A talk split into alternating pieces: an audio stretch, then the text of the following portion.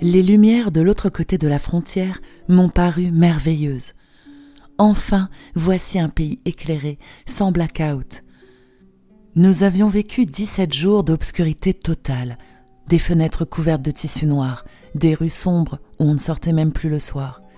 J'étais heureuse d'être dans un pays où il n'y avait pas la guerre, heureuse de voir les lumières et de laisser les horreurs derrière moi. Mais je pensais avec angoisse à la Pologne qui luttait sur les deux fronts, à ma grand-mère et à mes tantes, à Marizia et à mes amis restés dans la capitale, entourés par des armées de la Wehrmacht, bombardés et presque sans défense. Avant de rejoindre la foule qui s'écoulait à travers la frontière roumaine, notre colonel avait réuni tous les officiers de notre groupe en leur disant qu'ils étaient libres de choisir entre le départ en Roumanie, d'où ils auraient le devoir de s'échapper pour joindre notre armée qui se reconstruisait en France, ou bien de rester en Pologne et tâcher de joindre nos troupes qui se battaient encore en petits détachements et à Varsovie.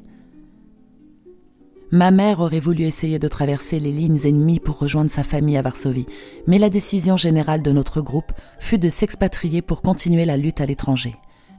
De cette façon, le sort a été jeté, et sans le savoir, j'allais affronter six ans de blackout, avec un petit répit en Roumanie. Des nouvelles bombes, des nouvelles fuites, la faim, la misère et le déchirement de la séparation avec mon père. Mais je ne le savais pas encore. Je ne voyais que les lumières qui me réchauffaient le cœur.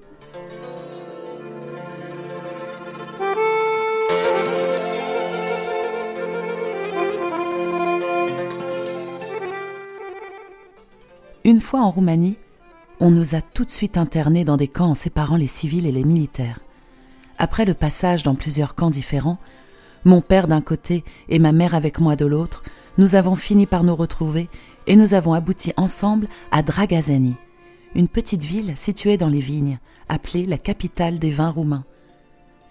Les camps roumains étaient très variés. Il y en avait des bons, où on habitait chez l'autochtone, et les mauvais, où les militaires étaient gardés derrière les barbelés. Dragazani était un bon camp. Nous étions logés dans une petite maison de trois pièces, une maison d'été sans chauffage appartenant à l'avocat Adamiad, où nous vivions assez normalement. L'hiver de 1939-1940 était le plus rude que la Roumanie ait connu depuis longtemps, et la neige y tombait comme dans le Grand Nord. Cette neige nous empêchait souvent de sortir de la maison, tellement il y en avait devant la porte. J'ai encore quelques photos jaunies où nous avons l'air d'être au pôle Nord plutôt que dans une capitale des vins. Mais malgré le froid et la captivité, nous n'étions pas trop malheureux. D'abord, nous étions ensemble tous les trois, ce qui était essentiel. Ensuite, nous avions un logement et de quoi nous nourrir. On nous donnait une petite allocation journalière de 100 lei par personne pour nos achats. Et ma mère faisait des prouesses d'ingéniosité pour nous nourrir à ce prix et arrivait même à mettre une petite somme de côté pour mon voyage à Bucarest, dont je parlerai plus tard. Dans l'après-midi, à une certaine heure, nous nous retrouvions tous en masse dans un bistrot qui avait un poste de radio où nous écoutions les émissions de la BBC de Londres. La seule consigne militaire pour mon père, en sa qualité d'officier interné, était de se présenter à l'appel au poste de police tous les jours à midi et de répondre présent quand on lisait son nom.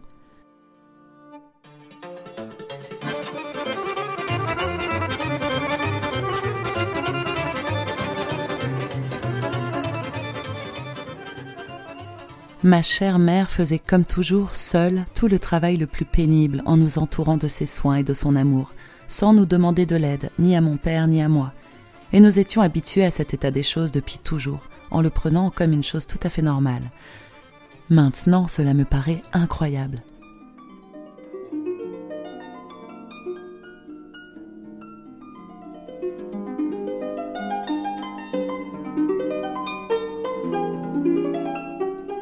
Maman a fait un arrangement avec le petit lieutenant, celui avec qui nous sommes allés à Brest et avec qui nous avons traversé la frontière, qui se considérait un peu comme l'adjoint de mon père, et qui ne nous quittait guère. Il venait déjeuner et dîner chez nous tous les jours en apportant ses cent leis au budget commun, ce qui rendait service autant à lui qu'à nous. Après le déjeuner, nous travaillions ensemble notre roumain. Il adorait mes parents, qu'il aimait beaucoup. Mais malheureusement, il est tombé amoureux de moi.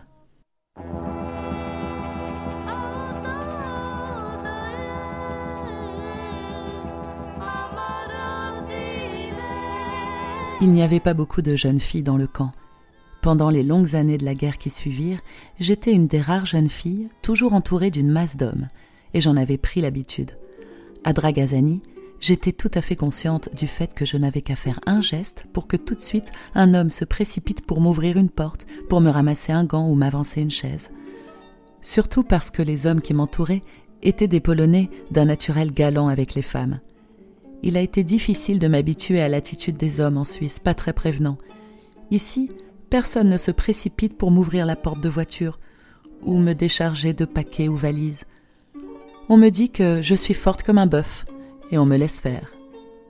À Dragazani, ma situation privilégiée m'incitait à m'occuper un peu plus de mon aspect extérieur.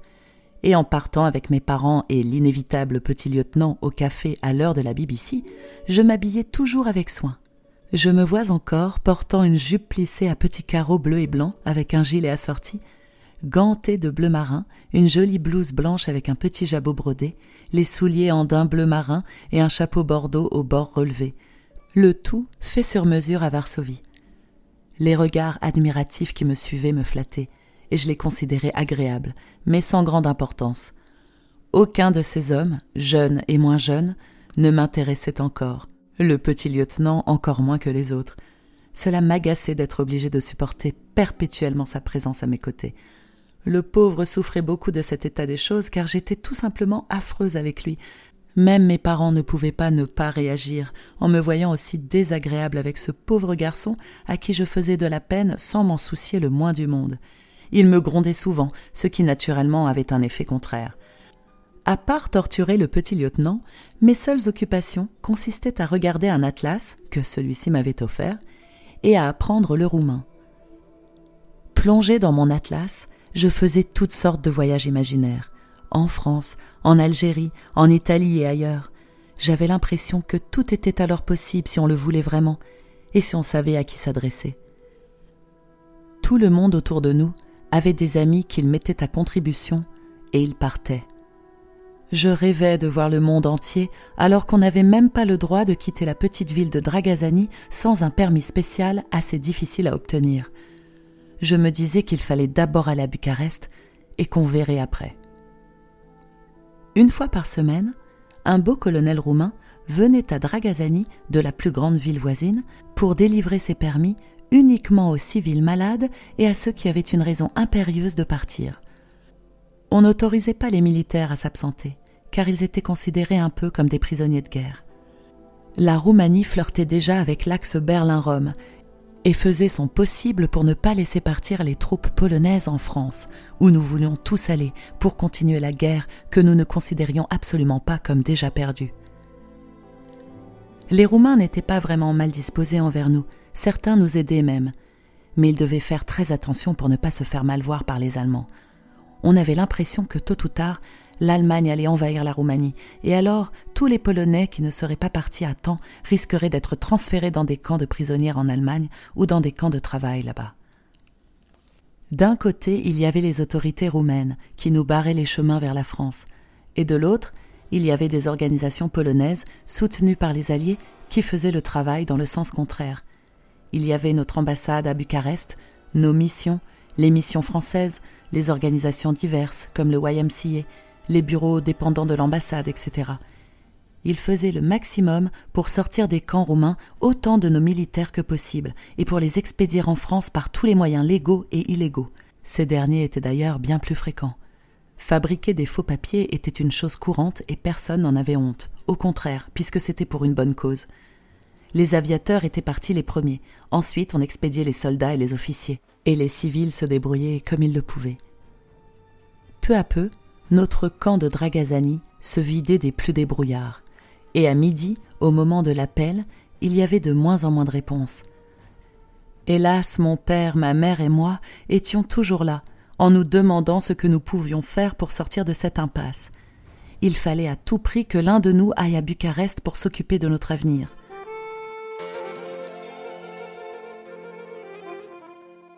Comme par miracle, nous avions rencontré un charmant couple roumain qui habitait Bucarest et qui, n'ayant pas d'enfants, s'était pris d'une grande affection pour moi. Ils insistaient pour que je vienne passer quelques jours chez eux afin qu'ils puissent m'inviter au théâtre et me distraire un peu. J'en étais ravie. Je ne tenais plus en place dans ce camp d'où tout le monde partait et où je craignais qu'on ne nous cueille comme des lapins au moment où les Allemands entreraient en Roumanie. On sentait bien que l'indépendance de la Roumanie était très précaire et que les nazis allaient l'envahir pour y mettre leur ordre. Pour aller à Bucarest, il fallait obtenir un permis de voyage. Je suis donc allée le demander le jour de l'arrivée du beau colonel et je me suis mise dans la file des gens qui attendaient devant son bureau.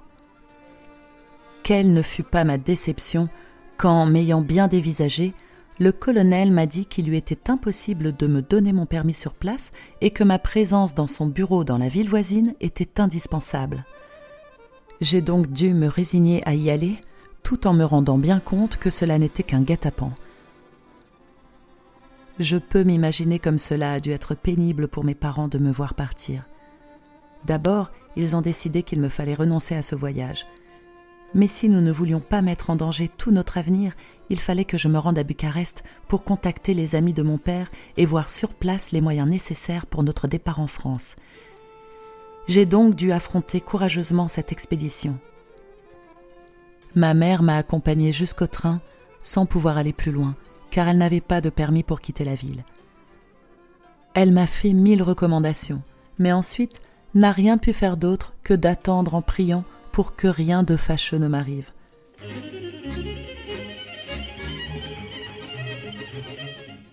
Dans la ville voisine, le beau colonel m'a reçu dans son bureau. J'étais heureuse de voir qu'il y avait avec lui un officier plus âgé, avec un sourire paternel, qui m'a tout de suite inspiré confiance. J'étais invitée à déjeuner avec eux une heure plus tard. On n'a même pas parlé de la raison de ma visite, le permis de me rendre à Bucarest, qui était la chose la plus importante pour moi. J'ai dû donc patienter jusqu'au déjeuner. Pendant le déjeuner, ils étaient de nouveau là ensemble, mais cela n'a pas empêché mon beau colonel de commencer à me faire une cour devenant de plus en plus pressante. Nous parlions entre nous en français, et ni le sien ni le mien n'étaient assez bons pour une conversation nuancée. Il était clair qu'il voulait en venir au fait. Je me suis rendu compte que le vieux officier paternel essayait de mitiger un peu l'ardeur de son plus jeune compagnon, et je lui en étais profondément reconnaissante. Me voyant inquiète et apeurée par ses avances, le colonel m'a finalement laissé partir après m'avoir embrassé au dessert. Il m'a accompagnée à la gare, et jusqu'au dernier moment, je ne savais pas si j'aurais mon permis de déplacement à Bucarest tant désiré. Il ne me l'a donné qu'une fois assise dans le train, tout en prenant mon adresse à Bucarest et en m'annonçant qu'il allait y venir pour m'inviter à dîner. Ouf, pensai-je, je l'avais échappé belle. J'étais décidée à ne plus jamais le revoir. Mais il était tenace. Il se manifesta de nouveau à Bucarest, et j'ai été obligée de dîner avec lui. Je n'ai pas osé l'envoyer promener trop brusquement pour ne pas nous attirer de graves ennuis. Il m'a offert un bon dîner dans un des meilleurs restaurants de la capitale, le Bucuresti mais je me suis arrangé pour que quelqu'un vienne me chercher à la fin du repas, et il est resté bredouille. Cette fois-ci, cela en était trop pour lui. Je ne l'ai plus jamais revu.